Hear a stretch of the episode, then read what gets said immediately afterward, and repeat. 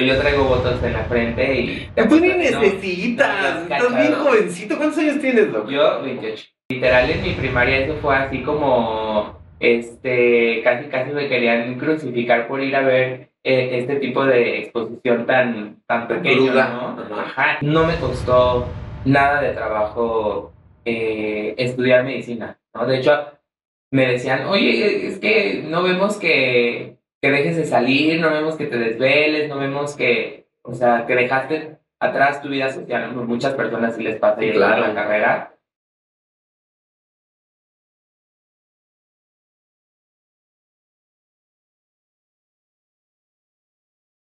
Bienvenidos amigos de Revista Influencer, yo soy Alex Aguilar y es para mí un placer recibir este día aquí en Revista Influencer a uno de los personajes que más se ha clavado en nuestra mente, pero sobre todo en nuestro rostro a través de las redes sociales. Doctor con nueve años de experiencia, el doctor Gabriel Cabrera, conocido mundial e internacionalmente por su comunidad de más de un millón de seguidores en TikTok y además, aló, Policía de la Belleza. Aquí está con nosotros el doctor Gabo. Policía de belleza, ¿cómo estás? ¿Cómo estás, doctor? Muy bien, aquí muy contento de, de estar con ustedes y platicar un ratito. Oye, doctor, eh, me queda claro que las redes sociales ya son algo que se han convertido en parte de nuestra vida y no solamente para los llamados influencers, sino también para cualquier profesión. O sea, ya es nuestra manera de publicitarnos, de decir aquí está mi negocio, aquí estoy yo. Claro, ya es, un, es una herramienta básica de publicidad para todos. Absolutamente para todos. Pero queremos conocer un poquito de ellos. Queremos saber más de Gabriel el día de hoy Ok. y llegaremos a Gabush. Pero- Platícanos, ¿por qué medicina? Mira, la verdad es que no, o sea, desde muy pequeño siempre quise medicina. O sea, si tú me, me, me preguntas así una razón, no la sé, simplemente cuando nací, yo en primaria decía que quería ser este doctor y dedicarme a, a medicina estética y embellecer a las personas. Imagínate, Yo un- en primaria quería ser futbolista, o sea, entiendo que, que había fantasías, pero de hecho decir, yo me quiero y tan especializado, porque una cosa es decir, quiero ser doctor Ajá. y otra cosa es decir, en medicina Ya estética. específico, sí, eh, yo no sé por qué, o sea, yo creo que ya nací este, eh, con este chip o ya estaba loquito desde, desde, desde chiquito, pero te lo juro, ¿eh? O sea, yo me acuerdo de estar en primaria y decía, yo quiero esto, muy específico, y justamente me llamaba mucho la atención que todo el mundo quería ser bombero, astronauta, eh, eh, maestro, otras cosas, pero eh, justamente yo siempre decía, no, yo quiero dedicarme a la belleza, así, así tal cual. Y me acuerdo que estaba pequeño con mi abuelito, me ponía a ver estos programas eh, de, de Discovery y todos estos que, que existen de ciencia, de medicina. Y ahí hay uno, uno famoso de, eh, de cirujanos y de todo eso. Desde muy pequeño yo ya Boche, estaba como... Ajá, boche. Ajá. Pero ese creo que salió después, pero hay, ah, bueno, había varios Sí, programas que ya se trataban de, de, de, de las cirugías, de la medicina estética, de, de toda esta parte de, eh, de la medicina, la ciencia, y me encantaba ver. ¿Y tú lo veías con tu abuelito? Lo veía con, con mi abuelito, digo, mis papás también son doctores, entonces, no sé, desde muy pequeño, no sé si te acuerdas que eh, trajeron el, el, eh, a un museo eh, una exposición del cuerpo humano, Ajá. que estaban como se veía así como los músculos y todo. Exacto. Ajá. Eh, mis papás me llevaron y literal en mi primaria eso fue así como, este, casi casi me querían crucificar por ir a ver eh, este tipo de exposición tan, tan pequeño, Cruda. ¿no? Ajá. Y a mí me, me fascinaba y de ahí eh, mis papás pues obviamente me compraban libros ya de, de, de anatomía del cuerpo humano y yo llegaba a la escuela a platicarles del el cuerpo humano a mis compañeros. Me acuerdo una vez eh, di una clase de diabetes, claro, seguramente a, mi- a mis posibilidades de un niño de 10 años que va en la primaria, tanto que, que esa vez que expliqué en- en- a mis compañeros y pasé al pizarrón, hice así todo un, un, un show, mandaron llamar a mis papás para preguntar qué, qué era lo que me enseñaban en, en, La casa. en mi casa, ajá, qué era lo que, lo que veía, pues porque no era normal que un niño estuviera platicando, dando clases de diabetes y del cuerpo humano y cosas así, ¿no? Entonces, ya mis papás les explicaron, no, pues es que somos doctores, él- le interesa mucho este tema, entonces pues es como, como un hobby que él tiene. Sí, pero es que normalmente a los 10 años vas a exponer al, al salón, era así de tu cartulina, ¿no? Y, sí, amigos, yo soy Gabriel, de cuarto A, y vamos a hablar de la célula. La célula es un elemento, y esas eran nuestras Claro, claro. exposiciones, o sea, y que de repente saliera un niño de 10 años a hablarnos, a darnos una cátedra de diabetes, ¿qué es esto? ¿Marta y Gareda o qué? O sea, es- de verdad sí se convierte en algo extraño, o sea, sí, sí, sí brinca. Sí, sí era, sí era, era raro, era, era extraño que un niño te hablara de, de cosas no este, médicas tan, tan pequeño, pero para mí era algo muy normal, porque te digo, mis papás eh, son doctores, entonces siempre estuve como muy familiarizado con todo esto de, de, de la parte de... ¿A de qué, a qué especialidad tienen tus papás? Eh, mi mamá es eh, maxilofacial y mi papá es odontólogo. Ok, o sea, como que los dos eh, fueron cercanos, ¿no? Cercanos. Cercanos. Y además, pues evidentemente médicos, pues traías ya así como que desde que naciste traías, dicen por ahí, la cruz de tu parroquia, ¿no? O sea, ya iba, ibas por allá. Y de repente tú traías ese sueño de querer ser médico, pero ya, ya llega un punto, me imagino, eh, en el que tienes que elegir una carrera.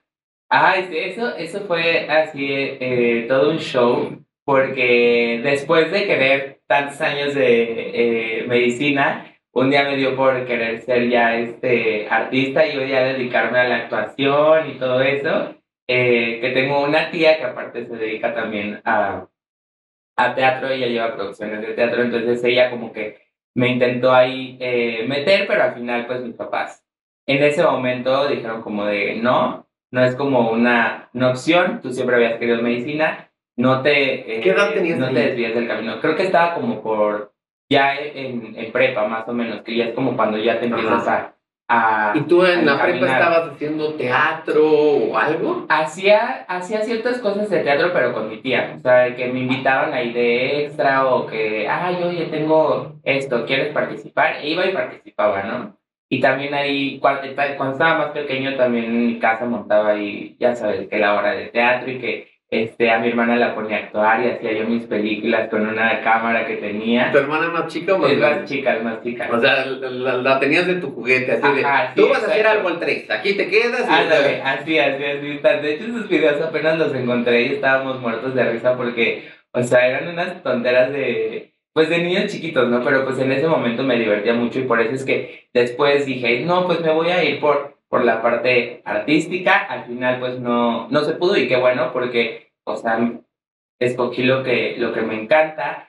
Después, ya cuando te toca escoger área en la, en, en la prepa, yo estaba muy indeciso si irme a, a medicina o no, porque me daba pavor lo que me decían mis compañeros, ¿no? De que vas a terminar súper grande, vas a empezar una carrera ya muy grande, tus papás te van a tener que eh, mantener ya eh, a la- hasta los 35, 40 años que termines.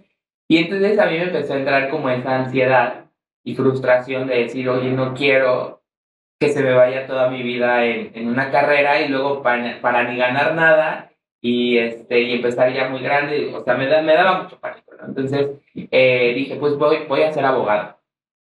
Y a mi mamá, o sea, sí? Ajá, mi mamá se sentó conmigo y ya me dijo como de que ya, Gabriel, o sea, este, si eso es lo que te gusta, aviéntate, o sea, a lo mejor te da miedo es- este paso, pero pues nosotros siempre vamos a estar aquí eh, apoyándote. Y me dijo, o sea, si yo te tengo que mantener hasta los 35 años, pero tú vas a, a lograr algo que a ti te gusta, pues yo me, o sea, yo te mantengo hasta los 35 años, ¿y qué tiene? ¿No? Y entonces, gracias a ese como apoyo que yo sentí, esa seguridad, que dije, pues no me voy a caer, o sea, hay alguien que, que, que me sostiene, eh, pues me aventé ya, firmé área 2, y pues ya, ahí eh, después de que terminé área 2, entré a la carrera de medicina en, en, West Hill, eh, y el primer semestre de la carrera, eh, yo ya estaba súper decidido a lo que quería, ¿no? Entonces, mi mamá, pues ya sabes, no tienen amigos doctores, y etcétera, todos se llevan, y eh, justamente le llegó un diplomado de medicina estética eh, a mi mamá, porque se lo ofrecieron a... Vamos a pausar tantito ahí antes de que nos metamos ya a la especialidad. y ingeniería. todo. ya me estoy yendo como hilo Sí, de sí, te- te, me estás yendo como gordo en tobogán, dicen. Oye, a ver, ¿por qué abogado? O sea, cuando estabas como en ese ¿por qué abogado? O sea, ¿tenías alguien abogado, cercano, conocido, que dijiste, ah, sí, abogado, ¿cómo no? No, no, no, no, yo dije, o sea, sí se me ocurrió, ¿no? Abogado, y ya. ¿Y por qué no comunicación como el resto de la humanidad que dice, ¿qué hago? Comunicación. No sé, te juro que sí fue así como una, una idea medio... Sacada de la sacada manga. de la manga, porque en ese entonces mis amigos tampoco querían, nadie quería ser abogado, o sea, todos iban que relaciones internacionales, negocios internacionales. De hecho, fuimos al ITAM, o sea, a preguntar sobre las carreras y todo eso, y fui yo ahí y pregunté, ay, pues, este, abogado, porque aparte, a mí no me gustan las matemáticas, no me gustaba como todo lo demás, entonces, como que yo siento que mi única salida fue abogado. ¿No? Yo estudié comunicación y periodismo el primer día de clases en el salón. Cuando dijeron razón por la que quiere ser periodista, así me preguntaron. Ok. Yo dije, ¿por qué no lleva matemáticas? O sea, esa fue mi respuesta. Yo también, eh, y creo que esto es en general, a muchos nos aterran un poco las matemáticas. Por eso los que se dedican a eso, los ingenieros, les va tremendamente bien, porque a muchos nos aterra eh, esa parte de la matemática. Pero, pero ahorita tú tocaste un tema súper importante, Gaucho. Súper importante. A veces nuestros mismos sueños nos pueden aterrar, Claro. nos pueden dar súper miedo. Tú tenías muy claro desde que eras un niño que querías dedicarte a esto, a la medicina, pero en el momento de tomar la decisión, por comentarios, por cosas que escuchaste, porque además honestamente es verdad, o sea, la medicina es bien pesada. O sea, no nada más son- es, la, es la carrera, sino que además tienes que hacer especialidad, subespecialidad, que meterte al servicio, que el R no sé qué, que ir avanzando, que ser el gato del gato del gato y que te tratan mal en los hospitales, que no duermes, que, o sea, sí es, sí es, un, sí es otro mundo, o sea, para todos los que dicen, ay, ¿por qué los médicos ganan tan bien? Y no todos, pero ¿por qué no? Pues porque le han fregado toda la vida, o sea, de verdad es súper, súper, súper pesada esa carrera, pero tú lo tenías muy claro y enfrentarte a tus propios sueños. Y es una lección que quiero que nos quedemos porque es, a veces te puede aterrar tanto tu propio sueño que puedes estar dudoso Claro. y querer renunciar. Sí, a veces por el miedo ya no lo, ha- no lo, no lo haces, ¿no? Prefieres quedarte a lo mejor en tu zona de confort y no pasar ese, ese miedo, ¿no? Y quedarte ahí. Pero justamente lo que dices, no hay que quedarnos con esta enseñanza. Ya después de, de varios años después aprendí que justamente eh, cuando algo te da miedo es el momento de aventarte. Exacto. Oye, y por ejemplo, ahorita vamos a entrar como justo en tu especialización, pero eh, ahorita tú que eres un especialista, de repente a mí me ha tocado ver que incluso eh, dentistas o, o- o personas que, pues, que no se dedican como tal a la medicina, pero que son dermas, ¿no? Y que de repente hacen procedimientos estéticos. O sea, que de repente hay dentistas que te dicen, sí, yo te hago la bichectomía. Y es como de, ah, este, no lo sé, Rick. O sea, no sé si un cirujano plástico me pueda sacar una muela también. O sea, ¿qué opinas al respecto de eso? Mira, ese es un cuento de, de nunca acabar en, en, en México. Desgraciadamente, eh, las, y- si las leyes que tenemos no están bien descritas y hay algunos procedimientos que quedan al aire. Entonces, eh, justamente el que esta ley no esté bien hecha en, en México deja a unos protegidos, a otros desprotegidos. No tenemos claro quién puede hacer qué cosa, quién no puede hacer qué cosa. Entonces es prácticamente un, un relajo, ¿no? Hace poco veía un video de un otorrino que le preguntaban, oye, ¿solamente los otorrinos pueden hacer rinoplastías? Y el otorrino les decía, no, porque estamos los máxilos, estamos los cirujanos de cabeza y cuello, estamos los este, otorrinos, estamos los eh, cirujanos estéticos, estamos los cirujanos plásticos. Eh, hay muchísimas eh, especiali- especialidades que pueden hacer eh, rinoplastías, ¿no? Entonces, justamente por esto que no está muy bien mediado, es que ves que prácticamente pues todos los doctores pueden hacer ciertos procedimientos, otros, otros no. Yo creo que mientras la persona estudie lo que debe de estudiar para poderte hacer el, el procedimiento, es válido, ¿no? Y que pertenezca al área de la salud. Por ejemplo, un, un, eh, en Estados Unidos eh, lo- hay, enfer- hay enfermeros que pueden eh, estudiar como, una, como un fellow, una, una máster o una especialidad, en medicina estética. Ok. Y entonces los enfermeros pueden realizar procedimientos de, de medicina estética, cosa que en México no existe, ¿no? Y hasta a lo mejor si te encuentras algún enfermero que lo hace, lo verías mal. claro. Pero yo creo que es porque nosotros estamos prácticamente atrasados. En Netflix hay una, una serie súper famosa de la, es una enfermera que hace procedimientos estéticos y una cirujana plástica y entre las dos le cambian la vida a una paciente y le va, y le va de maravilla, ¿no? Entonces, creo que si, si el enfermero no sé, el, el, el, dentista o el doctor tiene una buena preparación, yo, sí se puede, se puede hacer porque pertenecen al área, al área de la salud, ¿no? O sea, por ejemplo, los dentistas llevan eh, anatomía de cabeza súper perfecta, se la saben, entonces yo no le veo el, el por qué no podrían aplicar votos si lo estudian de manera, de manera correcta. Lo que sí creo que no debería de pasar es que es lo típico que vemos, ¿no? Que en los gimnasios este, ahí aplican botox, de repente eh, eh, algunos cosmiatras que también por ahí veo que tienen procedimientos que no deberían de, de, realizar, o personas que, que, nada que ver. nada que ver, ¿no? O sea, el de la tienda o, el de la pollería que también ahí ponen su cartelito de Ven, mija, te pongo tus uñas y de una vez te pongo el botox. Ahora, véngase para acá, ¿no? Justamente en los spas, todo esto, si no, si no pertenece al área de la salud, sí creo que debería de abstenerse a, hacer esos procedimientos. Oye, muy bien. ¿Y cómo se llama la serie? Una vez para... Ay, no, no, no me acuerdo el nombre, pero es este... Ay, es una cirujana plástica y, y una enfermera, no me acuerdo. ahorita, lo, lo, buscamos y... No te preocupes, aquí en producción van a meter en súper ahí cómo se llama la serie, no te preocupes. Oye, y entonces, ¿el gabush de dónde sale? El gabush. Pues mira, te digo que eh, desde también de, pequeño traía la parte artística de crear, grabar videos. Hubo una temporada donde ya estaba en la universidad que quise ser youtuber. O sea, ya también esta parte ya la traía desde, desde, desde pequeño.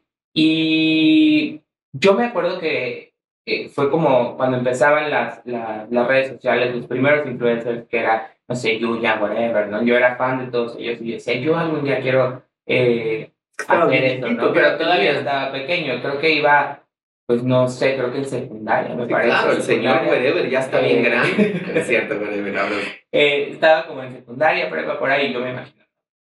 Eh, y quería yo, quería hacer eso. Como fui creciendo ya estando en la, en la universidad, yo veía que ya bueno, ya existía toda esta parte de, de Acapulco Shore, ya teníamos a, a, a y Karime, que eran otras nuevas influencers, eh, nuevos famosos, y empezaban las colaboraciones, ¿no? No sé si en, en, en este tiempo ya empezaba de que, ay, fui a tal lugar y me hice este procedimiento, fui a tal lugar y me compré esta chamarra. Entonces, en ese momento, yo ya trabajaba con, en, en la clínica, porque ya había tomado ciertos eh, diplomados de medicina estética, y yo le decía a mi mamá, es que esto es lo nuevo, o sea, lo nuevo, la, la, la nueva publicidad es con los influencers. Tenemos que trabajar con influencers.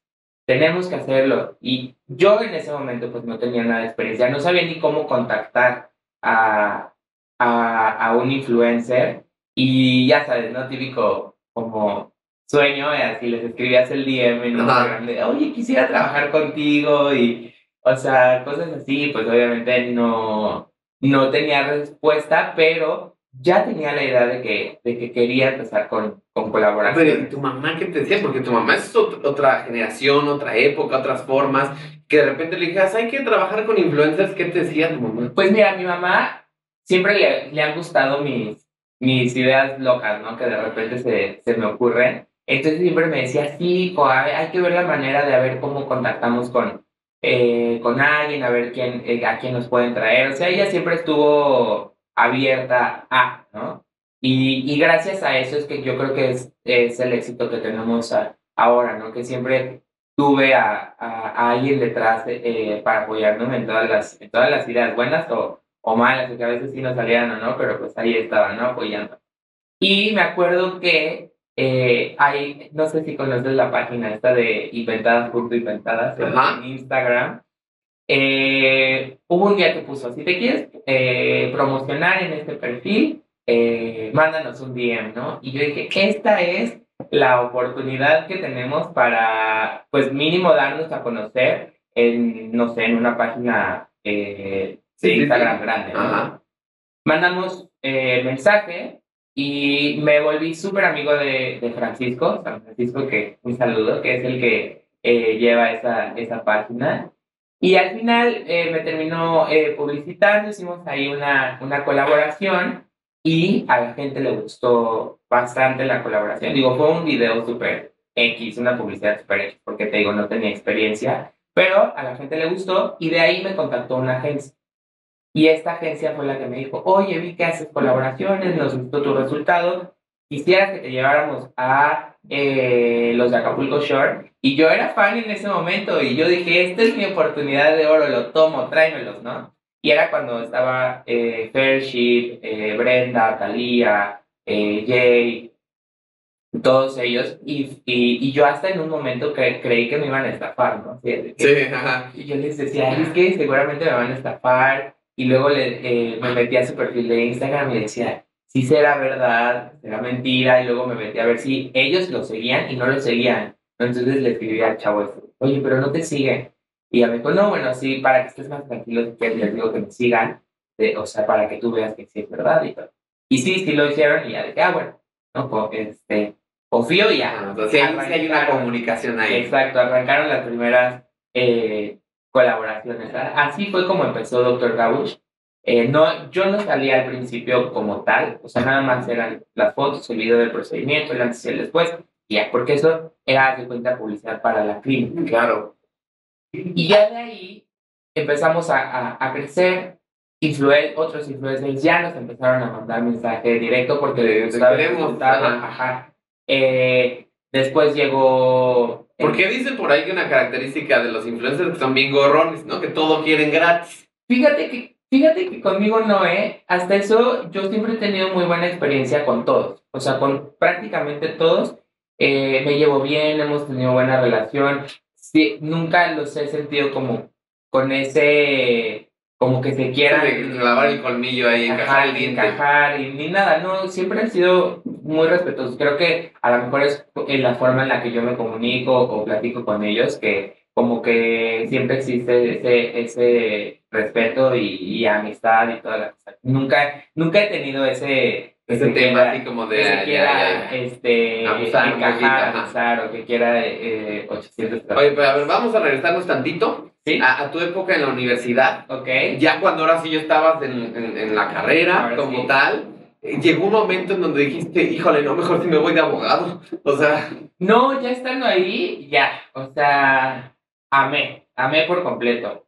O sea, eran materias que me gustaban, me gustaba eh, estudiar, me gustaba ir, eh, tomar mis clases. Entonces ya yo ya estaba como pez eh, en el agua. En el agua, ¿no? Ya estaba en, en, en mi ambiente, entonces no me costó nada de trabajo eh, estudiar medicina, ¿no? De hecho, me decían, oye, es que no vemos que, que dejes de salir, no vemos que te desveles, no vemos que, o sea, que dejaste atrás tu vida social. Muchas personas sí les pasa y claro. la carrera a mí no, no me pasó, siempre, siempre eh, la, la, disfruté, claro, hubo momentos horribles, ¿no? Pero este, no se me hizo tan complicado, te digo, ya era mi ambiente. O sea, lograste administrar tus tiempos de manera óptima para no tener que dejar cosas que para ti eran importantes claro. y poder avanzar. Oye, pero algún momento ya cuando estabas, no sé, en tu residencia, etcétera, ¿Hubo algún instante en el que te la pasaras mal? Que dijeras, bueno, ¿qué les pasa? ¿Por qué me tratan así? Sí, este, mira, eso fue, creo que en el, en el internado es donde creo que todos los doctores, y no me van a dejar mentir, este, se la pasan súper mal, ¿no? Es un maltrato físico, psicológico y de todo. Y yo, como fui llevando el, el, el trabajo con la carrera, yo ya en ese momento pues ya me iba bien, ya tenía ciertos contactos, te digo, como de con influencers todo eso, entonces mi personalidad se empezó a ya como a, a forjar, ¿no? Ya era más extrovertido, era eh, más crónico, a lo mejor eh, mi tono de voz era más alto, ya me, me valía, no sé, a lo mejor hacer un video así, ¿no? Y como que eso en, en a algunos doctores les causaba mucho como shock, ¿no? De, de que, o sea, como que no entendían por qué mi personalidad como de, de artista, si al final era, era un, un, médico. Un médico, ¿no? Entonces ahí sí la sufrí, o sea. ¿Y este rockstar qué le pasa? O sea, que sí, porque aparte a mí me chocaba utilizar la corbata y la chama, bueno, las batas y todo eso. Entonces yo siempre llegaba que una chamarra, pero ya sabes, amarillo chillón, ¿no? Y este, sin corbata y tenis, o sea, yo me iba así, según yo, muy fashion al, al hospital. Y este, digo, ya entrando, pues ya me cambiaba, pero había quien, a, doctores que no les eh, parecía absolutamente nada. Y luego por ahí me encontré un estudio que decía que la corbata era un foco de infección para diferentes pacientes. Entonces, ese era mi pretexto para no utilizar la corbata. De que, mire, en este estudio dice que es un foco de infección. Yo por eso no me pongo la, la, la corbata. Y, y, y, había, no sé, por ejemplo, eh, un, un, doctor una vez me pisó unos tenis, este, había otros que sí, ya como que eh, se pasaron un poquito más en cuanto a faltas de, de respeto, de que no, pues no sé, te dicen, te dicen cualquier cosa, ¿no? Sí, de, de, de, estar como molestando, ¿no? Y no dejarte como desarrollar o... ¿Y eran compañeros o eran superiores? No, superiores, superiores, porque yo creo que hasta eso mi generación era como un poco más, eh, bueno, más bien como que ya tienen otras ideas, ¿no? Entonces, a mis amigos les valían. Es que esto es súper importante porque yo conozco doctores, o sea, mi cuñada es doctora, o sea, amigos doctores, que, que todos me platican esto, ¿no? O sea, esta parte de, del daño psicológico y emocional que causan en los médicos en estos eh, internados y, y es de lo que pocos hablan de lo que en, general en la sociedad no se sabe que sucede esto, pero que va trascendiendo generación tras generación y parece que los que sufrieron esta situación, cuando les toca ahora ser ellos los encargados, parecía que lo tienen que replicar y que lo tienen que hacer así. Pocos médicos de verdad conozco que me dicen, yo la pasé tan mal que ahora no quiero repetir lo mismo, quiero tratarlos diferente, quiero darles el respeto que a mí me hubiera gustado recibir, pero son pocos. Sí, son pocos y, y, este, y sí se pasa. O sea, a mí me tocó ver en quirófano, o sea, doctores pegándole a doctoras con las pizzas, que eso se me hacía lo peor del mundo. Una vez me acuerdo que estábamos en, en una cirugía y la doctora no alcanzaba a ver porque usaba lentes, como que se acercaba y el doctor así un cabezazo y dijo, este, no te metas al paciente, estás casi adentro de, de él, ¿no? Y, o sea, eran cosas que, que si ves que dices, chino, o sea, no sabes en ese momento qué hacer. No te puedes poner a defenderla porque al rato sí, sí, te toca, ¿no? Y, y no sé, o sea, también, por ejemplo, una vez me tocó un doctor que le pellizcara un pezón con una pinza. Ah, el, doctor así. Cinco marcas de cigarros. Ah, ah, literal, literal así, pero le dijo así, que dime las arterias de no sé qué. No, no, man, pero no, cosa es un pellizquillo ahí de, que hacíamos nosotros de broma ahí en las preparatorias secundarias y otra cosa con unas pinzas, o sea, es, Sí, y era en plena cirugía, ¿no? No, Sí, y luego me acuerdo que esta vez yo por atrás estaba de él así, le soplaba, porque le decía, ¿qué estás viendo? A ver, ¿qué es esto? Y yo, la cara, y así de que tú no le estés soplando. No, no, no, y digo, este personaje se me quedó muy grabado, ese, ese doctor, porque era muy, este, no sé, a mí, a mí se me hace muy grosero, muy patán, muy, muy, muy feo, feo como persona.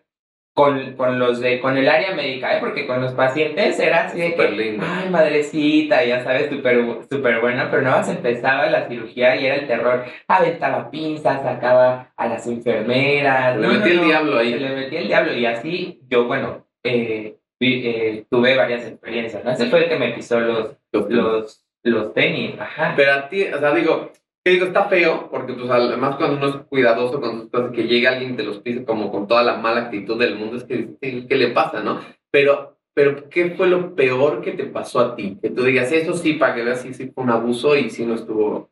Pues mira, una vez estaba en la, en, en la Cruz Roja y esa vez me tocó así de que una, era una niña que traía una, eh, eh, una alergia y yo le receté un, un, medicamento y el doctor que me que te firma ¿no? las, las, recetas, me la paso, todo, se la paso para que me la firmen. Y me dice, este medicamento no existe, eres un pen. Y yo... Mm". ¿Enfrente de los pacientes? Sí, así te agarran enfrente de todos. Creo que todos, a, a todos los que han estudiado medicina les ha pasado alguna vez. Ahorita es un idiota, no sé qué, no sabes, pero no sirves para esto, ¿para qué estudias este, medicina? Y, y, o sea, obviamente te hace sentir, pues, de la peor manera, ¿no? Y aparte el medicamento sí existía, porque le dije Google, o sea, googleelo, ¿no? Sí, sí, sí, este, sí existe, pero, o sea, el tener que pasar por eso. No, claro, la humillación y la impotencia, la frustración. Todos te están viendo, y, y... Sí, no vamos a sacar el celular de, a ver, este ignorante no sabe, no con, pues no, o sea, es como de, no, no, no. a veces que te la tienes que tragar y hacerte el, sí, sígase luciendo, ¿no? Sí, claro, sí, no, hubo, hubo, pues yo tenía compañeros que se iban a llorar al baño, o sea, este, o, o que o ahí, ahí mismo, este, llorabas, porque sí es una, una presión muy fuerte del, del internado y en los hospitales, es como Grey's Anatomy, ¿no? Siempre, siempre hay este, mucha tensión en todos lados, siempre es mucho drama y la personalidad de los doctores es egocentrista. Entonces, imagínate tener que luchar con 80 mil egos, con todo un desmadre en, en los hospitales, que todo siempre es súper rápido, que haya la mejor urgencias, que no. Entonces, es un, es un ambiente tóxico, fuerte, que pues se, o sea, pues se tiene que pasar y creo que sí es importante que, que, vaya cambiando. Ahora que mi hermana está estudiando medicina, eh, siento que ya está un poquito más tranquilo, pero sí también a ella luego me cuenta así como de que hoy nos dejaron guardados, ¿no? Que es que no puedes salir de tu guardia, por, ni era su culpa lo que pasó, pero le dijo, no, pues te quedas guardada. Y se quedó otra guardia seguida, ¿no? Entonces, sí, ese tipo de cosas pasan menos, pero sí siguen pasando. Oye, está fuertísimo esto que nos platicas y es importante ¿eh? que lo sepamos, porque en realidad mientras no se enfoque, mientras no se voltee a ver, pues va a seguir pasando sí, claro. siempre, por los siglos de los siglos. Pero oye, bueno, vamos a irnos ya ahora al mundo de las redes sociales. Todo esto es la parte médica y que era súper importante que tuviéramos este antecedente. Tú dices que desde jovencito empezaste a intentar hacer cosas en YouTube. Eh, sí, sí, sí, más, eh, más o menos como en, la, en los primeros años de universidad Ahí, ¿Qué hacías? hay videos bien de, de tonteras, así de bromas que hacía y cosas así. O sea, no, no era un eh, contenido definido, sino era lo que a mí se me ocurrió. En el momento. Ajá, en el momento. Y, y pues tu canal no despegaba, era como...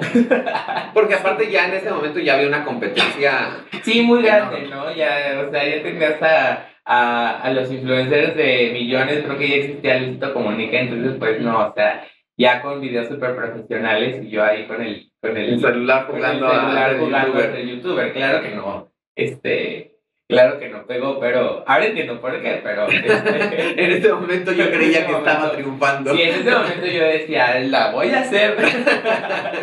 Tiembla y whatever, voy por ti. Literal. pero, y, y a TikTok, TikTok te llega en la pandemia, me imagino.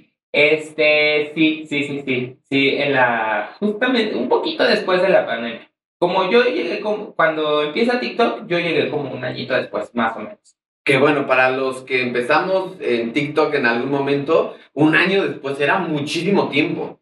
Sí. Yo me negué a ¿eh? TikTok durante muchísimo tiempo, o sea, porque yo manejaba, trabajaba con mis redes y de repente me decían, oye, saca TikTok. Y yo decía, no, ya, o sea, llevo Facebook, Instagram, Twitter, YouTube, o sea, ya no puedo darle otra red más, o sea, ya no puedo.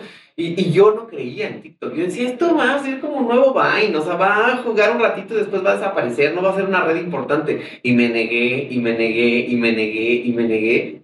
Y cuando por fin entré, Digo, no, no pegó de inmediato, se tardó en pegar, ¿no? Pero después fue el, el boom y dices, uy, y a la fecha ahorita es de mis redes importantes. Entonces, a ti te pasó lo mismo, dejaste un año. Un año, sí, pero no porque no quisieras, no, en ese año, eh, bueno, te voy a, me voy a ir un poquito más para, antes De, TikTok como para que eh, el contexto. Ajá. Eh, te digo, empecé con esta, esta agencia, me empezó a llevar a, a los influencers Después de eso, eh, llegó un amigo mío que se llama Luis Roberto, que me dijo, te llevo el marketing de la clínica, pero yo ya tenía a otro amigo que llevaba. Entonces yo le dije, no, ¿sabes qué? Yo ya tengo a, alguien que me lleva mis redes. Entonces, yo seguí con las colaboraciones, todo era imagen de la clínica, yo casi no aparecía. Y me vuelve a hablar Luis Roberto y me dice, oye, ¿sabes qué? Eh, no, no, no te llevo el marketing de la clínica, déjame llevar tu marketing. porque yo te conozco, sé cómo eres, sé la personalidad que tienes, ta, ta, ta, ta, ta, ta, te puedo hacer famoso. Hay que trazar una línea de contenido, qué quieres contarle a la gente, una historia de vida, nos sentamos, nos ponemos de acuerdo y empezamos a sacar contenido de eso. Y ahí sí dije, ah, mira, esto sí me gustó, esto sí me llamó la atención. Dije, va, nos sentamos, este, me hizo todo. Traías la inquietud, pues. Sí, o sea, tú desde vida de- traías la inquietud, entonces alguien llega y te plantea así el te voy a hacer Ajá. famoso. Digo, así empezó también Gloria Trevi con Sergio Andrade, qué bueno que no fue el caso, ¿verdad? Pero bueno, o sea, te dicen te voy a hacer famoso trabajando. Trabajando. O sea, no es así como que de la noche a la mañana te voy a hacer Sí, el- no. el- la, la espuma del capuchino. O sea, es vamos a, a- a sentarnos a planear. Sí, me- nos sentamos, me dijo, eh, ¿quién quiere ser? ¿Qué personaje quiere ser? ¿Qué habilidades tiene Doctor Gabushi? No, me empezó a hacer así preguntas que yo ni, ni siquiera nunca me había puesto a pensar, ¿no? Así que me decía, ¿qué historia le quieres contar a la gente? ¿no? Me decía, porque todo lo que tú hagas en, en redes sociales, en, en, o sea, en revistas, en diferentes cosas que vayas a participar, siempre tienes que seguir una historia de vida, ¿no? porque eso es lo que le gusta ver a la gente. Este, una, una historia tuya, qué les quieres contar, qué doctor vas a hacer, etcétera, ¿no? a dónde quieres llegar, a quiénes quieres atender, quiénes quieres que sean tus clientes, este, con qué artistas quieres trabajar, de qué quieres hablar, ¿no? Este día nos tardamos así horas en definir, ¿no? Y, y, y al final terminamos en, en, en cuatro pilares importantes de mi contenido. Todavía no existían los consejos, era eh, medicina, luego era una parte como de moda, luego era otra eh, parte motivacional, y ya después ahí fue cuando empezamos a hacer contenido en, en Instagram. Te digo que me tardé un año porque el primer año de este contenido no, o sea, prácticamente no funcionó tanto porque era un contenido eh, de moda, de, de medicina estética, de eh, como superación personal, raro, como que, no, como que todavía no terminaba de, de cuajar bien la idea de Dr. Gabush. Entonces como que esos no pegaron, no entendían eh, por qué hablaba de moda y después de Botox y, y eh, como que este, eh, en este inter yo dejé TikTok porque dije, no pegó, nunca va a pegar, ya, ¿no? No voy a, a, a subir absolutamente Nada por ahí. nada, nos vamos a dedicar a Instagram y así, ¿no? Y ese contenido en Instagram sí funcionaba, ¿no? Entonces, pues, nos vamos a quedar con Instagram, con YouTube, Facebook y, y hasta ahí, ¿no? TikTok no me quiso, entonces, pues, no lo vamos a hacer, ¿no? Y lo corté. Y así estuvimos un año hasta que otro amigo un día me habla y me dice, oye, este, necesito un consejo, ¿qué puedo hacer para mis poros abiertos? Y ya le dije, ah, mira, puedes usar este suero. Y dije, ay, qué buena idea, ¿no? A lo mejor lo voy a subir a, a mi Instagram y este, a ver qué tal le funciona. Entonces los empecé a subir como una serie a Instagram, pero Instagram Stories. Ujú. Y me fue muy bien. La gente le gustó mucho y creo que no había ese tipo de contenido en ese, en ese momento. Entonces empezaron, oye, ¿qué puedo utilizar para esto? Oye, ¿qué puedo utilizar para esto? Y, y ¿qué me recomiendas? ¿Esta crema o esta crema? ¿Cuál compro? Y entonces dije, ya, voy a subir un TikTok hablando de poros abiertos. Y fue, mi, fue uno de mis primeros virales, creo que 2.3 millones el, Ándale. el video de poros abiertos, que aparte, o sea, te digo que era yo súper este, inexperto en, en, en hacer videos, digo, apenas estaba empezando, entonces ni una gesticulación, ni un pestañeo, ¿no? Yo así, El este, Android de Gaby. ándale, paralizado, diciendo que este solo te ayuda para los poros abiertos, no sé qué, bla, bla, bla. Y de ahí dijimos dos consejos. Es lo que va a pegar en TikTok. Y ahí ya otra vez Luis Roberto replanteó toda la, la idea de los cuatro pilares que traíamos. Desechamos la parte de motivacional, la parte de moda. Nos quedamos solamente con medicina eh, estética, procedimientos estéticos y la parte de los... Y eso fue lo que, lo que hizo que la cuenta subiera, subiera muy rápido. O sea, de cuando tú empezaste a trabajar en TikTok, al momento en el que volteaste dijiste, ay, güey, o sea, algo está pasando aquí. ¿Cuánto tiempo pasó? Eh, pues, o sea, de, de hacerme, de empezar a hacer videos y hacerme viral, pues es que fue como inmediato. En cuanto subí el consejo, O sea, tu primer video se volvió viral. Sí, o sea, yo ya, no mis primeros videos, porque mis primeros videos en TikTok, te digo que eran como Fueron los de, que, los que de dejaste. moda y Ajá. así de que outfit y cosas así. Esos fueron los que se quedaron ahí, porque no, esos no pegaron. Pero el consejo de poros, ese fue uno de los, así, creo que es el primerito, me parece, que subí de consejo, ese es el de poros, me acuerdo ese suero de caudalino puro, ese, lo subí y, y ese fue el que así, pum, 2 millones, eh, punto tres, ahorita ya debe tener más eh, views, y de ahí dijimos, encon- o sea, encontramos el, Pero me imagino tú subiste el video sin esperar Sí, gran no, nada, cosa. no, o sea, tú no. lo subiste así como a ver qué pasa. Sí, yo lo subí así de, de X. O sea, fue así que, bueno, pues, ya lo armé para historias. Este, ahora lo voy a subir a, a TikTok, ¿no? A ver, a ver qué, a ver, a- vamos a darle otro chance. Fue lo que yo pensé. Y de la nada, o sea, eso, eso pegó. Y creo que fue un momento como preciso en, en, en TikTok porque no había o apenas empezaban los consejos de skincare en TikTok. Por eso es que creo que fue muy clave, ajá. Porque ahorita te metes y pones, ay, consejo para Sí, ya, ya poros abiertos y ya te 25 salen millones. 80 doctores haciendo lo mismo, ¿no? Pero, creo, o sea, creo que yo así agarré la oportunidad eh, perfecta para subir ese tipo de, De contenido. Y ya de ahí empezaron consejos, consejos, consejos, hablados, puro hablado, y se empezó a estancar mi cuenta. Ya como que no gustaba tanto estar hablando porque, no sé si te acuerdas, pero TikTok ha tenido como, como fases, ¿no? Ajá. Que es la, primero era como el lip luego el puro baile, luego, bueno, baile, baile, baile, y ahorita que ya es casi todo como Ajá, hablado. hablado, ¿no? En ese momento era, el baile estaba como al top y casi lo hablado no gustaba. Entonces, se me ocurrió lo de juntar El el, el con el baile. Y despasar de una cuenta que estaba estancada. O sea, fue. ¿Cuántos fue- seguidores tenías en ese momento? En ese momento yo creo que tenía como 200 mil. Ok. Cuando, se, cuando se me estancó la O cuenta. sea, que no iba mal. No iba ya mal. era una cuenta importante. Sí, eso fue en poco tiempo. O sea, fue así, consejos, consejos, y empezó a subir, a subir. a subir. Yo me despertaba y 30 mil seguidores más, 40, ¿sí? Entonces, este. Pues sí, fue, eso fue como rápido, pero se estancó rápido. Ya, empe- sí tenía buenos views, pero ya no crecía la cuenta.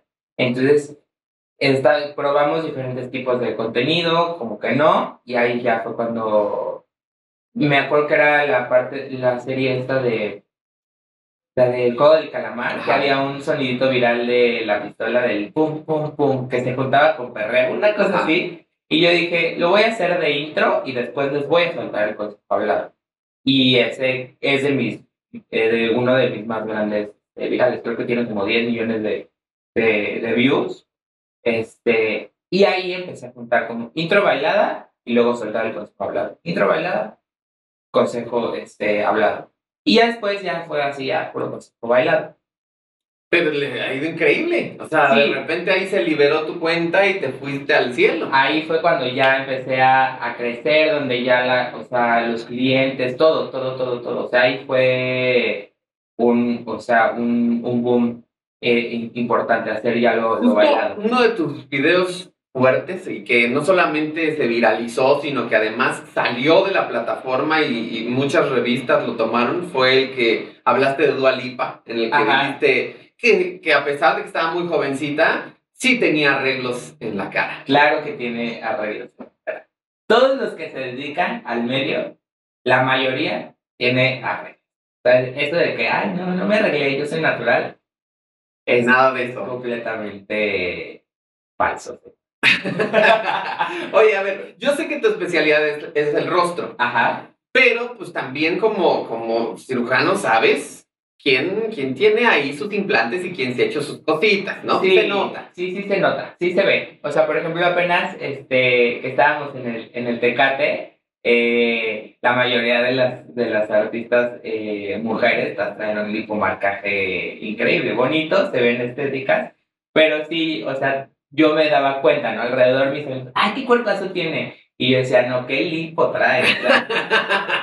O sea, sí, muy buena lipo, muy, muy, muy buenos, este... Muy buen trabajo. Sí, claro. Es que, a ver, por ejemplo, una de las que siempre, digo, es que normalmente yo entiendo que es por pudor o por lo que sea, que se niegan y dicen, no es cierto, no me operé y todo es naturalito y bla, bla, bla, ¿no? O sea, inclusive Lucía Méndez salió en un video ahí con, con no sé quién, con Adela, diciendo Adela. que no tiene una sola cirugía en la cara y yo dije, ¿en serio? O sea, ¿de verdad? O sea, porque tú eres, tú eres el especialista en rostros, cabrón. O sea, Claro. la cara de Lucía Méndez, o sea, honestamente, ¿tiene cirugías o no? Sí, sí tiene. Sí, sí tiene. Sí, sí tiene cirugía. Mira, entiendo que a lo mejor no quiera contar que tiene cirugías porque por su generación eso era un tabú. En la edad, por ejemplo, decir la edad era un tabú. Decir que te hacías algo era un tabú, ¿no? O sea, como que todo era este oculto, mágico. No, no lo cuentes, me operé, pero no, no lo Ajá. cuentes. Entonces, me imagino que ella se quedó con eso de, de no decir que, que se operó. Y si ves varias de su generación, hacen lo mismo, ¿eh? Dicen, no, no, yo no me operé, yo no tengo retoques, yo no me hice esto y así. Y las ves y dices, mija, ajá, ¿no? Y, y es lo que le digo, quieren dormir al, al, al, al velador. Digo, a lo mejor las personas que no se dedican a esto, pues sí podrían decir, ah, pues no, no se ha hecho nada, pero sí, o sea, las personas que nos dedicamos a esto, sí sabemos dónde están las cicatrices, sabemos dónde se ven, dónde van, cómo las pueden ocultar, los truquitos que hacen, etcétera. Sí, sí se nota, sí se, sí se nota una, una Un rostro operado. un rostro operado, una cirugía, ¿no? Hay, por ejemplo, hay ciertas eh, cosas que no son naturales, ¿no? O sea, por ejemplo, el, el, el marcaje que tiene Isa González de, de la bichectomía, eso no es algo natural, ¿no? O sea, la mayoría de las personas no lo tienen. Pero, pero, por ejemplo, Isa quedó muy bien, ¿no? Ah, sí, quedó espectacular, la señora está muy Porque, o sea, yo me acuerdo de Isa, eh, Eras una vez, ¿no?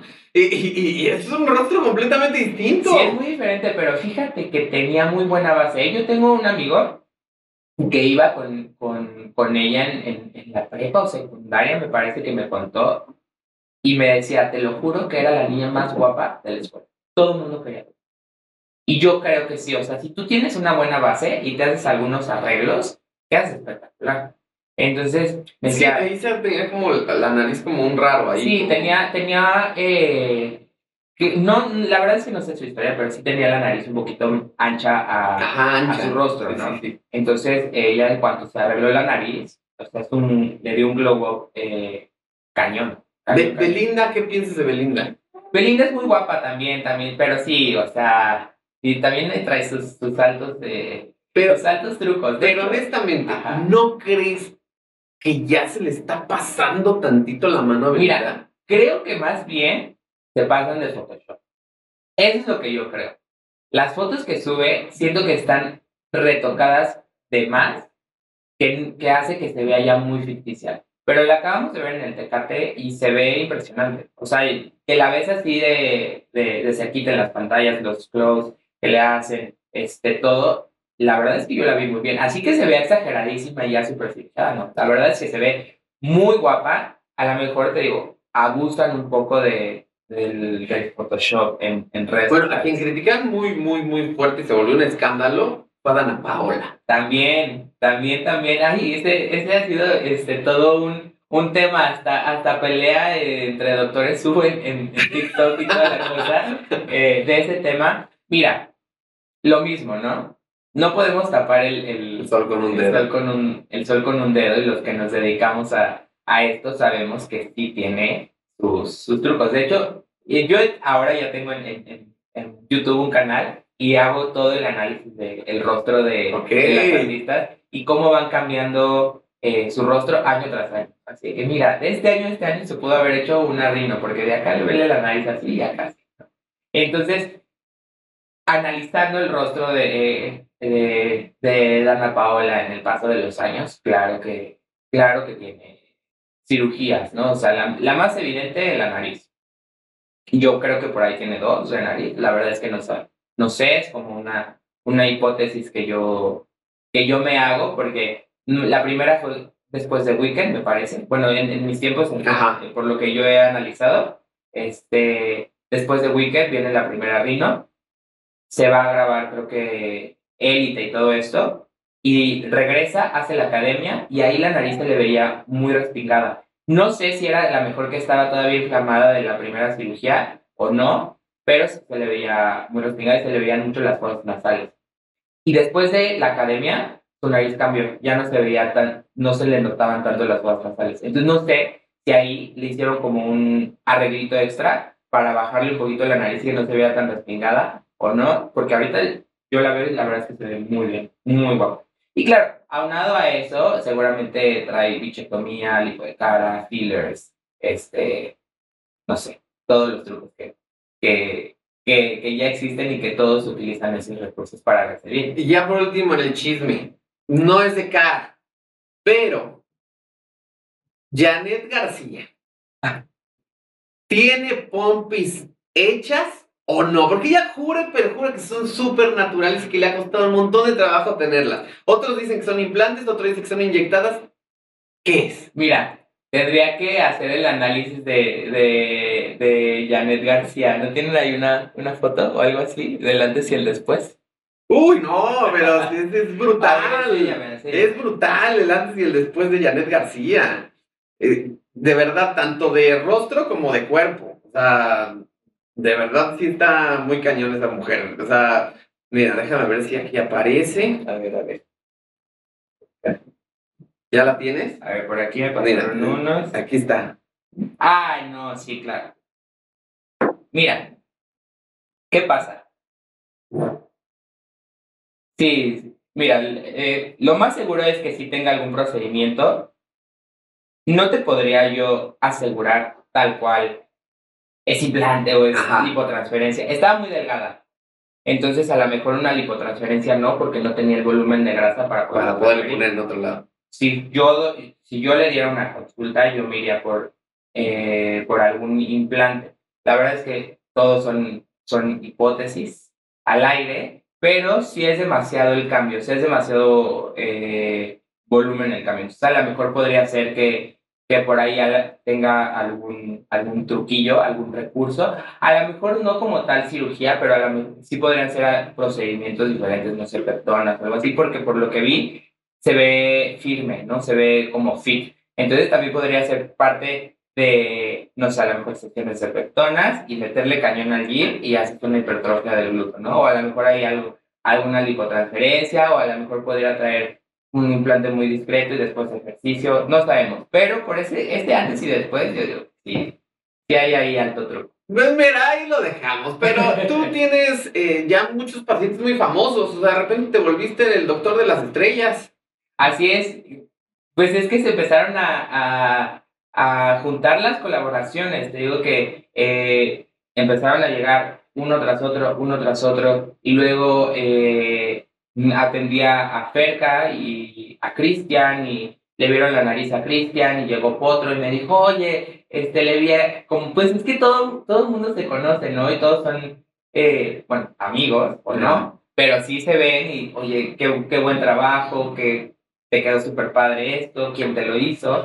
Y luego ya llegó, este, digo, llegó Potro, oye, me encanta su nariz, trabajamos la nariz de Potro. Y así es, después Potro me ha traído, me ha traído a, a, a, otros este, influencers, a su mami, este, a su hermana. O sea, se van pasando la, la voz porque realmente les gusta el, el, el, resultado y así. Y bueno, obviamente también de la mano con, con Javi, Javi Mitch, que es ahora mi, eh, mi PR, mi manager, que también consigue estas, estos tratos o colaboraciones. Eh, Sí, porque me imagino que ahora ya te buscan todos. Exacto, sí, ahora ya es, ya es como, o sea, sí nos buscan demasiados influencers, entonces ya a veces, ahorita en este punto sí tenemos que hacer ya un, un como... Sí, una selección. Una, selección, una, una, ajá, una depuración ya de, de, de seguidores. Digo, cuando estábamos empezando, pues, este, Todavía no, no, no sabíamos muy bien cómo, ahora que ya tenemos bien trazado eso, pues ya en conjunto vamos viendo, oye, fíjate que este está viral, a lo mejor nos convendría trabajar con,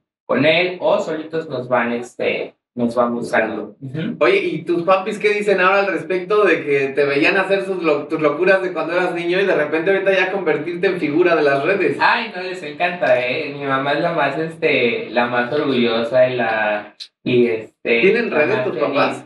Fíjate que mi mamá, mi papá no, mi mamá sí eh, está como Marcela Narváez por ahí, está en... y no te dice así como, hijo, promocioname ahí, hazme una historia, algo. Fíjate que no, ¿eh? No le gusta. A ella como que... No. Y, y es una clave muy importante, ¿eh? Porque ahora ella es directora de la clínica y lleva muchos procesos eh, dentro de, de la clínica y todo. Pero no le encanta. No es como... Como que no tiene ese, ese feeling de de querer aparecer en el video. La cosquillita le quiere dar, ¿no? No, no, no, no, no, no. Pero, o sea, está increíble. Y, me, y, y, y, una vez estábamos cenando, ¿no? Y me dice que, ay, ¿te acuerdas cuando me decías, oye, es que yo quiero colaborar ¿no? ¿Te acuerdas? En, con los Acapulco Shore que en ese momento estaban. tu hit. Ajá, tu hit. Y me dice, ya lo, este, ya lo lograste, o sea, ya ya, ya, ya colaboraste con eso, qué padre, que... Y ahí en la pared, ahí está Mane, y Dani por ahí andan. Dani, sí. Ah, pues sí, y por acá está el, el, de Brenda, ¿no? Ajá. Entonces, este, me dice, mira, ahora ya lo, ya lo, lo lograste, ¿no? O sea, es, está, muy, está muy orgullosa de cómo todo empieza con una idea y al final esa idea la logramos aterrizarla para cumplirla Oye, y de estos famosos, digo, ya ahorita son otros tiempos. Como decías, ya antes era como un misterio y que nadie se entere y todo. Pero de estos famosos, sí ha llegado alguien a buscarte a decirte, oye, pero esto no puede salir. O sea, por nada, tiene que ser súper top, top, top, top secret. Sí, sí, sí. Sobre todo eh, eh, las, la parte de las mises de que se van a, a Miss Universe o que van a concursar, guardamos mucho qué es lo que les hacemos. Eso sí no lo, no lo publicamos, pero eso es más como para, no tanto por no quererlo decir, sino para que no les hagan prensa, prensa mala, o amarillista. Ay, este, ya se peró y ya sabes, este tipo como de comentarios que, que son muy desafortunados. Entonces, sí hacemos la, la, la, cápsula, hacemos la promoción y todo, pero no decimos al final qué es lo que, lo que se hace. Por ejemplo, esta esta última vez atendí a, Irma, la que se fue este, este año a concursar, y todo muy bien, la preparamos, se fue increíble, la parte de, de la piel, todos los tratamientos que le hicimos.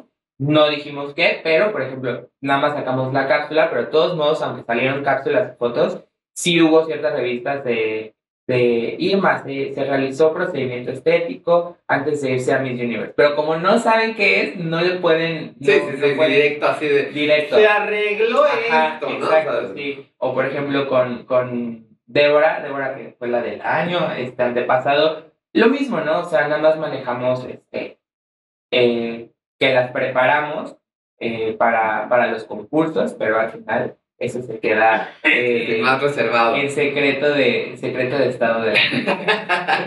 Oye, eh, y, y, alguno de ellos ya se ha convertido en tu amigo? ¿Sí? ¿Alguno de tus pacientes que dices, ya nos vamos a cotorrear, ya nos vamos a esto? Ah, sí, sí, sí, claro. De las primeras colaboraciones que tuve fue con, con Eric Arellanes y él llegó como, como influencer, hicimos la nariz y estando platicando eh, me dijo, ay, ya deberíamos de salir, ¿no? Y este y ya le dije, sí, estaría cool. Y ese fin de semana eh, me acuerdo que este, tuve yo una fiesta de unos amigos y dije, bueno, pues si ya estoy empezando con las colaboraciones, pues creo que ya debo de abrirme a hacer a lo mejor relaciones, ya como de, de afianzar amistades, que, que creo que estaría bastante bien. Entonces hablé y les dije, oye, ¿sabes qué? Tengo esta fiesta, vénganse, ¿no? Y entonces ya, eh, de ahí no nos volvimos a separar. O sea, de ahí ya súper este, mejores amigos de, del alma y toda la cosa, y claro que eh, de ahí, pues obviamente, de más se fueron, se fueron sumando. A, no, bueno, te hemos visto a, todos, o sea, Bisoño y bueno, todos, todos han pasado por ahí. Y además la gran mayoría muy contentos, muy felices te decía justo que ya estamos en otros tiempos, en los que ya, inclusive esto ya está se documenta, ¿no? Ya es como de, oigan, vengo a ver al doctor Gauch porque traigo este rollo así, así, así, así, y a ver cómo quedamos, ¿no? Y de repente que el antes y el después, y que cómo te ves y eso. Para la gente en general, no importa si se dedican a los medios o no, y, y que de repente pues se puede llegar a tener una autoestima baja por ciertas cosas, que si tu nariz no te gusta, que si estás cachetón, que si whatever. o sea, ¿tú sí recomiendas que se hagan ciertos procedimientos con toda la seguridad del mundo para, para sentirse un poquito mejor? Sí, claro, es, es este súper válido. Yo siempre lo que le digo a los pacientes, ¿no? Si no te gusta algo y de verdad te causa ansiedad, no te gusta y lo puedes cambiar, adelante, estás en todo tu derecho de poderlo cambiar. O sea, si no te gusta tu nariz, te la puedes cambiar, cámbiatela. Si no te gusta que, ay, mi papada, no sé qué, cámbiatela, ¿no? A lo mejor no te gusta tu cuerpo, ¿no? Y quisieras tener otro, otro cuerpo y tienes las herramientas para, para hacerlo, puedes hacer dieta, puedes hacer ejercicio, te puedes hacer una lipo, o sea, puedes hacer lo que tú quieras siempre y cuando, o sea, sea un, un bien para ti. Lo que les digo, si no te lo puedes cambiar, ahora sí hay que hacer ya introspección y pues ni modo, ahí sí ahora sí aceptación sí, y a trabajar, y a trabajar en, en, en, ti, pero siempre, siempre que es algo que puedes cambiar, adelante. Es pues, súper Me imagino que ya muchos llegan contigo con algo muy específico. Oye, que mi papada, oye, que la nariz, oye, que los cachetes, oye, que las ojeras, whatever. Pero, ¿te ha llegado así alguien que te diga, a ver, tú mírame y dime qué me harías? O sea, ¿qué me arreglarías? Sí, sí, sí, sí, sí, también. También llegan y decir que, es que yo solamente quiero verme guapo. Y ya, o guapa, ¿no? ¿Qué me harías? Ya, pues les hace un, un, un análisis de, del rostro, qué podemos hacer áreas de oportunidad que tienen, a dónde le podemos sacar todo el provecho para eso potenciarlo y, y, y subir la, la, la, belleza de las, de las personas. ¿Qué es lo más caro? O sea, que, que llegue alguien y te diga, oye, esto, ¿qué es lo más caro? Lo más caro, fíjate que yo, o sea, creo que es la armonización facial, ¿eh? Esa yo, o bueno, al menos mi armonización facial, sí considero que es, eh, que es cara, porque Obviamente va, el costo va dependiendo de, de la persona, pero mínimo metemos 15, 20 jeringas así durante. Entonces, el costo del material más lo que hacemos, más o menos ya das una idea de, de, del costo, que creo que es lo más caro a comparación de, de otros. Oye, pero ácido hialurónico es, es, es mucho más amigable y menos agresivo que, cortes y que estirar y que jalar, o sea. Sí, claro, claro. Justamente por eso es que ahorita yo creo que es como lo más top de, de, de los tratamientos de armonización facial, porque les haces unos rejuvenecimientos faciales a las personas y ya parece que se hicieron un, un lifting, eh, un lifting facial o cirugía, ¿no? O a veces se pueden combinar, depende también de cada paciente. Hay pacientes que a la mejor ya necesitan el lifting facial y después del lifting a recuperar volumen para que todavía eh, se vea más joven, ¿no? O sea, es ahí una, una, una combinación, pero podemos lograr cosas maravillosas con el ácido hialurónico. Pues otra área de oportunidad para ti, Doc, es que se chismea bien a gusto contigo. O sea, pero bien a gusto. O sea, yo te veo, digo, con la mano en la cintura podrías estar en programas como hoy, venga la alegría, bla, bla, bla, echando plática justo de esto y mejorando y llevando testimonios y, que te preguntaran justo análisis de rostros, de, es porque de verdad se pasa el tiempo rapidísimo. Yo no me había dado cuenta de cuánto tiempo llevamos hablando, ya llevamos un buen rato pero se disfruta mucho, o sea, es muy ameno. Es que es, es interesante, uno, y también creo que es mucho, mucho morbo, ¿no? De, los, análisis de, de, las personas, de qué, tipo de piel, este, qué se han hecho. Por ejemplo, hace poco hice uno de Kate Middleton, este, de la realeza. Y este, claro que se, o sea, se hizo sus tratamientos para la coronación. y, y, este, y la verdad se veía espectacular, pero sí le cachamos ahí el botoxito, que seguramente son los fillers, alguna que otra cirugía y todo eso. Y eso causa... Sí, morbo. Causa morbo. De hecho, a ella creo que hace como dos años le, igual hicieron como un análisis y hasta la corona salió a, a, dar un comunicado de que no es cierto, que no era verdad, que Kate Middleton no utilizaba botox. O sea, se puede sacar mucho, mucho tema, ¿no? Por ejemplo, también hablé de esta. Ay, se me fue el nombre. La artista. Mm, ay, ¿Cómo se llama? ¿Cómo se llama? Eh, el de mi último video donde me tiraron hate. Se me fue. Ah, no, no, no, Billie Eilish. Billie, Eilish, ok.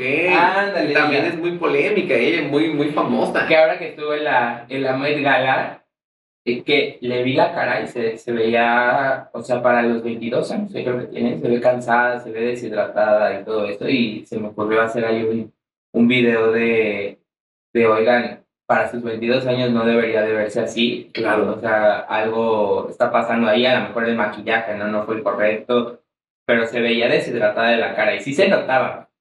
Pero ahí, ahí sí fue así un hate de cómo te atreves, pero pues obviamente los son fans? los fans eh, de corazón, ¿no? Así de que ella es hermosa y no critiques la piel. Y yo dije, no la estoy criticando, o sea, simplemente estamos diciendo que no corresponde la piel que tiene a la, a la edad. A la edad. Y mucha gente se impresionó cuando dije que tenía 22 años. O sea, todo el mundo juraba que tenía. No puedes hablar así de Billie. Eilish, tiene 22 años. Ah, no, yo sí se ve bien. Oye, ¿y, y qué haces con eso? ¿Qué haces cuando te cae el hate? Porque al final de cuentas somos humanos, somos personas y de repente un comentario negativo es eh, genera un impacto proporcional hacia el otro lado de 10 positivos. O sea, entonces, cuando te cae el hate, ¿qué haces? Fíjate que al principio bloqueaba los comentarios. Y ya después dije, ay, ¿para qué los voy a bloquear si eso hace que yo tenga más views? Ajá. ¿no? Si hay más interacción, el algoritmo comparte El video. el video. Claro que hay comentarios que, que me hacen enojar, claro que hay comentarios que de repente digo, ay, hijos de su chingada, ¿no? Sí, claro. Este, y me, y me dan ganas de contestar, pero al final... ¿Nunca te has enfrascado con alguien así? Decirle, a ver, perra. No, o sea, na- na- Fíjate que enfrascado como tal, no. Pero sí, o sea, sí he, sí he respondido a algunos ahí. Unos que sí, de verdad, así como que no soporto. Sí, digo. O sea, por ejemplo, se van mucho con lo de ¿por qué bailas si eres doctor, no? Y que dicen que, o sea, que eso me quita como. credibilidad. No credibilidad, sino como profesionalidad. Formalidad. Formalidad. Y yo, a ver, hijos, o sea, estamos en el 2023, redes sociales, o sea, la comunicación ahorita es así. Es lo que tú ves todo el tiempo. Estás viendo bailes, estás viendo podcasts, estás viendo este, comedia. Entonces, es una forma de, de comunicar, pero eso no me quita lo profesional de, de ya en una consulta, claro que no te voy a bailar, digo, o sea, Sí, ahí vas a, a- en el diagnóstico iba a estar ahí. sí, claro, ta, no. ta, pues no, o sea, No es una manera de comunicación y de que la gente se quede con el mensaje, no lo que estamos hacer más, más este, rápido, pero hay quien lo toma así como, como una, una ofensa, ¿no? Y por ejemplo, ahí sí, cuando me dicen, ay, esto te quita el profesionalismo, entonces sí ella va a contestar así como, entonces busca la información en otro perfil, ¿no? O sea, si quieres encontrar este, consejos de skincare que no te bailen, entonces vete a ver el de otro doctor. A ver si también son tan así de, para ti nadie te quita o sea, Oye, Este, pues eh, está, está padre el, el- el que no te lo tomes tan a pecho, porque además una cosa es que las redes sociales tú también presumas tu, tu estilo, tu forma de ser, tu personalidad, que le imprimas ese sellito a, a- a lo que tú haces y que me queda claro que te está dando resultado. Y otra cosa muy distinta es que en una consulta le vas a estar haciendo una coreografía. O sea, pues evidentemente eh, no, no, no, no quita la, la profesionalidad, nada de lo que estamos haciendo en redes sociales, al contrario, son recursos y, y- y también se muestra mucho de quién es la persona, porque si tú, si no, tú no te muestras como eres, no vas a hacer clic con la gente. Exacto, sí, justamente. O sea, creo que eso es lo que nos ha llevado al, al, al éxito, el que tú te muestres como tal cual eres, que es creo que una frase que todos los influencers dicen, hazlo, haz- sé tú mismo en, en, en, en la cámara, pero eso sí conecta, al final son más los que, los que les gusta el contenido que los que, que los retractores, ¿no? que los haters. Entonces, también es, un- es lo que decimos, es un personaje. ¿no? O sea, en con- a veces me ha pasado que estoy en consulta y, y, y los pacientes, ay, doctor, pero estás enojado. Y yo no, ¿por qué? Dicen, no, pues es que eres muy diferente en, en, consulta a redes sociales. Y, y, y yo lo que les digo, pues sí, o sea, no te voy a estar aquí este, bailando el tren de, Sí, de claro. TikTok, ¿no? Aquí ya es algo más como... Pero incluso mis amigos Javi, Félix, este, Luis Roberto siempre también me reclaman, ¿estás enojado conmigo? Y yo no. Me dicen, ¿por qué? Eh, me dicen, es que estás muy serio, ¿por qué no estás todo el tiempo así, no? Como feliz. Y yo no. Entonces, que eso es en, en, pues en redes sociales, ¿no? O mi manera de comunicar en redes sociales es muy diferente ya en, en, una, en, una, en una consulta. Pues vas muy bien. está yendo increíble. Tienes más de un millón de seguidores, la gente te quiere, haces muy buen clic con ellos, eres una persona muy agradable. ¿Hay algo que te asuste de este medio? Que digas, parece si me da miedito. Ay, sí, sí, sí, sí. Mira, al principio me daba ansiedad social. Cuando pegaba un viral fuerte, me entraba mucha ansiedad de decir, ¿y qué tal que alguien hace un dúo y dice que yo estoy mal, ¿no? Y este tipo de cosas me sí me dan como, como miedo porque las, las redes sociales también pueden ser peligrosas, ¿no? Y luego también hay mucha desinformación. Entonces, eh, esto al principio me daba pavor porque yo decía, híjole, yo estoy todavía pequeño en redes sociales, que de repente no sea algún doctor que lleve más experiencia, que sea más grande, que no le parezca lo que yo hago, salga y diga, está mal lo que dice. En ese, o sea, sí me, en ese momento me daba mucha ansiedad. Después se me quitó porque justamente como fui avanzando, ya yo cobré mi, mi bueno, más bien yo eh, eh, ya tengo mi credibilidad, ¿no? Entonces eso, como que ese miedillo se me fue, eh, poco a poco. se me fue quitando y jamás me hicieron ese, tipo de, de, dúos, ¿no? Eso era como cosa que yo, cosa mental, ¿no? Era, era Coco Wash mío que yo me inventaba, este, que me daba ansiedad y al final nunca pasó, ¿no? Pero sí, sí, o sea, a veces sí me sigue dando, por ejemplo, los, cuando saco los de los análisis, que este de Billie Eilish le cayó, le cayó hate, que me vayan a tomar una cuenta por, porque creen que estoy criticando el cuerpo de, de, alguien más. Eso sí me da, eso sí me da, este... hay que tratarlo con muchas sí me da miedo, ¿verdad? Claro, sí, sí, sí, porque aparte la comunicación sí debe de ser diferente y correcta, o sea, no, que se vea como un análisis y no como una crítica. Como una crítica, así es. Y es una línea muy delgada. Ajá. Entonces, digo así, ese, ese, ese sí me da como, como el, el, el miedillo, la, la cosquillita. Y ya sabes, algún, algún video ahí este, con tema amarillista que ese también me da este, miedo que, o sea, que algún día se pueda presentar porque nunca me he enfrentado a a algo así, ojalá nunca, nunca salga, ¿no? Pero yo he visto a otros doctores, compañeros míos, que luego le sacan unas cosas que luego ni son ciertas y el peligro de la desinformación, ¿no? Entonces, este... Y además, les ha ido, les ha ido cuando te conviertes en figura pública, te conviertes en blanco. De, ahí está la Diana, hay que tirarle. ¿Alguna vez te, te, te, han publicado algo que tú dices, ¿qué ¿Eh? O sea, ¿de dónde están sacando ese chisme? ¿Es una mentira? Fíjate que no publicado, pero sí han dicho. O sea, hubo por ahí un, un tema con un doctor que me habló directo. Y yo, yo no lo conocía, no sabía quién, quién era ese doctor, y me habló directo y me dijo, tal, tal, tal, tal, doctor, está, eh, está diciendo que estás hablando mal de mí. ¿Tienes algún problema conmigo? Y yo, eh, y me acuerdo que iba saliendo del cine y me quedé así como de, ah, chingar. ¿No? ¿Qué, y yo, ¿qué pasó aquí? Y ya le dije así como de que, ay, hola, ¿cómo estás? La verdad es que no te conozco, pero pues yo no sé de hablar de, de, de nadie más y de los doctores que me estás mencionando, ni los conozco, son doctores que están también en redes sociales. Entonces, como que esos, esos chismecillos por ahí que me he enterado que, que dicen, luego también este, hay las, las altas peleas que nos inventan, que bueno, que me inventan con, con Javi Derma, también por ahí es tipiquísimo, ¿no? Este de que nos estén enfrentando luego en, comentarios o luego en reuniones, también hay como que tiran el, el anzuelo, el anzuelo a ver si, ajá, que oye, ¿qué Javi? O, tú, o que eres el nuevo Javi, o que ya le robaste esto, que, o que quieres ser, ya sabes, ese tipo ¿Y lo conoces a Javi en persona? A Javi Derma sí, sí lo conozco en persona, digo, no somos amigos íntimos amigos, no se ha dado la, la, como la oportunidad, pero nos fuimos a Corea juntos para unos cursos de, de los tensores y todo, y la verdad es que la, convivencia muy cordial. No tengo, no somos los, los amigos íntimos, no he estado en el cumpleaños de todos sus hijos, pero, pero todo muy, muy tranquilo, pero las demás personas son las que quieren ahí como... Es que fíjate que Javi te...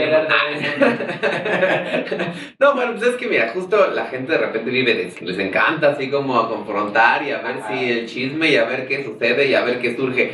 Pero mira, doctor Gabus, ya se nos está acabando el tiempo. Creo que contigo podemos platicar tres días sin que se nos acabara el tema. Pero antes de que lleguemos al cierre, me gustaría preguntarte, ¿en dónde te ves? O sea, en cinco años, ¿dónde ves a doctor Gabus? ¿Qué, ¿qué, lo ves haciendo? yo en una Met Gala, así llegando de la mano de, de los artistas, así como llevan a, a, a sus diseñadores, que, que me lleven a, a su diseñador de rostro. ¿Cómo ves? Increíble. Está increíble, ¿no? Así, así me Pues mira, para allá vas. Cada vez tienes más famosos y más famosos y más famosos y más famosos. O sea, yo no descarto que al ratito los extranjeros ya también empiecen a llegar así como de Doctor Gabush. Puedes venirte aquí a Miami a hacer algunas cositas. O sea, yo sí no lo descarto, porque además estás creciendo brutalmente. Eh, te has convertido en un influenciador. O sea, no solamente por tu profesión, porque además eso es lo bonito, sin que, que a mí, la- para mí la fama se me hace súper efímera. O sea, la fama no tendría que ser el objetivo a perseguir, sino que la fama es una consecuencia de lo que haces. Claro, decir, trabajas tan bien y lo haces tan bien que no hay otra alternativa. Te vas a volver famoso por lo que estás haciendo, porque la fama, hay asesinos seriales famosos, hay secuestradores Claro. famosos, o sea, hay villanos muy famosos y eso no necesariamente es bueno. Entonces, eh, hay gente que se hace viral metiéndose condones por la nariz, ¿no? Y eso no hace que, que tengan eh, el, gran, el gran sentido de contenido. Pero tú estás haciendo tu contenido sobre medicina estética, estás trabajando sobre eso, demostrando también tu gran personalidad que tienes en las redes sociales y eso te está conectando bien padre con la gente. Entonces, me queda claro, doctor Gabo, que puedes llegar a donde te pegue la regalada gana. Muchas gracias, muchas gracias. Al contrario, gracias a ti, ¿en dónde te encontramos? Mira, me pueden encontrar en todas las redes sociales como Dr. Gabush, que es dr.gabush. Ya nunca me dijiste que es el Gabush. Ah, bueno, Gabush es, es mi apodo de Gabriel. Mis amigos, te- ha- hace mucho tiempo tenía, eh, cuando estaba más pequeño viajaba mucho a Acapulco y ahí tenía muchos amiguitos, ¿no? en, en- en donde estaba mi departamento, en el- los condominios, y me decían Gabush. Y ya de ahí se quedó. De ahí, de ahí se quedó mi, mi amiga Fran, Fran, Fran Topete, por ahí debe de andar. Ella fue la que empezó a decirme Gabush, Gabush, Gabush, Gabush. Me gustó. Mi Instagram ya estaba como Gabush, claro que no tenía el doctor, pero no, estaba como Gabush. Creo que mi, nada más mi Instagram. Entonces, cuando estábamos buscando un nombre, fue como Doctor Gabo, ya, o sea, Sí, seguramente sí. de 80, ¿no? Y Gabriel, y como que cambiarme el nombre, no, y así ya se quedó como Doctor Gabush. Pues está increíble. Gracias por acompañarnos Muchas aquí en Revista. Influencer, es tu casa. Y por favor, cuando tengas algo más que platicarnos, cuando tengas algo más que quieras venir a echar un relajito, un análisis, un lo que sea, un este es tu de- casa. ah, deberías, eh, de- deberíamos de hacer un, un- un análisis, son, este, son interesantes. Nos Te la, hablar- te la tenía hacer un live Sí, donde, donde pusiéramos diferentes famosos y que se fuera haciendo el análisis. sí, estaría increíble. Hacemos ahí un, un, un análisis rápido de, de los artistas, a ver qué, a ver qué tanto trucos se han hecho, porque hay unos que, o sea, le sacas hasta así el hable pues ahí está, doctor Gabush. Muchas gracias por acompañarnos. Yo soy Alex Aguilar y nos vemos en la próxima entrevista de Revista Influencer.